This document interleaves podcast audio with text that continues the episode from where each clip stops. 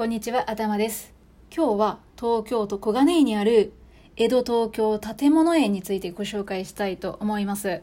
もしかしたら東京にお住まいの方でも聞いたことないという方いらっしゃるかもしれないんですけれども、江戸東京建物園はですね、墨田区にある東京都江戸東京博物館の分館として1993年に開設された施設だそうですね。失われていく江戸東京の歴史的な建物を移築保存し展示する目的で設置された野外博物館とのことで現地保存ができないような文化的価値の高い歴史的建造物を移築して復元保存展示するとともに貴重な文化遺産として次世代に継承することを目指しているということですね。うんもしかしたら500年後ぐらいには世界文化遺産になるかもしれないですね。まあそれぐらいですね、貴重な建物がここは増えていくんじゃないかと思います。1993年3月28日に最初の12棟が復元されて、で、今ではですね、江戸時代から昭和初期までに建設された歴史的価値の高い建築物が30棟復元されているんですね。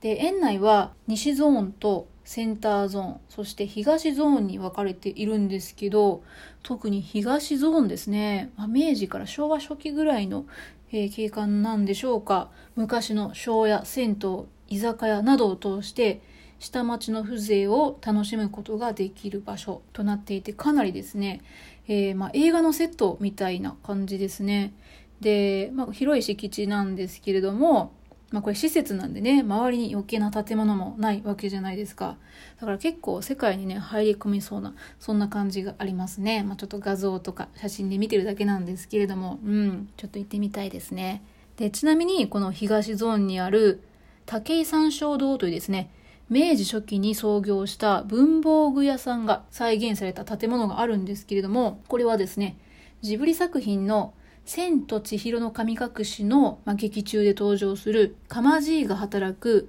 ボイラー室のモデルになったというふうに言われているんですね。カマジーというとね、湯屋で生薬の調合をしている雲みたいなね、姿のおじいさんのキャラクターなんですけれども、そのシーンで壁いっぱいに引き出しがついていたと思うんですけれども、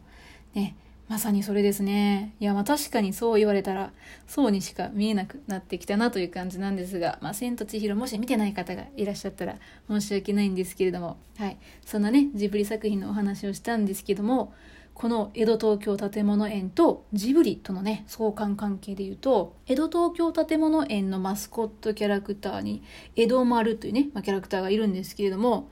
緑豊かな野外博物館のマスコットキャラクターにふさわしいまあ、緑の色をイメージして虫をテーマに作られたキャラクターなんですけどこれはですね宮崎駿さんによって制作されたものです。うん。まあ可愛らしい青虫みたいな感じなんですけどね。はいそしてですね、またちょっと施設の話になるんですけれども、復元された建物のうちですね、えー、食事ができるところであったり、カフェとしてね、オープンしているお店なんかもあるので、結構長い時間過ごすことができるんじゃないかなとも思うんですね。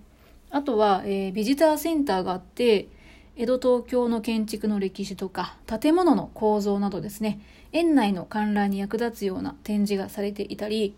えー、東京の歴史とか、建築博物館に関する書籍なんかもねある図書コーナーがあるそうなんで建築についてもね少し学べるそんな場所があるみたいですね。あとはですね、えー、結構頻繁にイベントみたいなものも催されているみたいなんですけれどもありとあらゆるね建築に関する内容の展示があるみたいなんですけれども、えー、個人的にあすごいいいなと思ったのはもう今はやってないんですけどね。世界遺産登録記念ル・コルビジエと前川国夫展とかですね。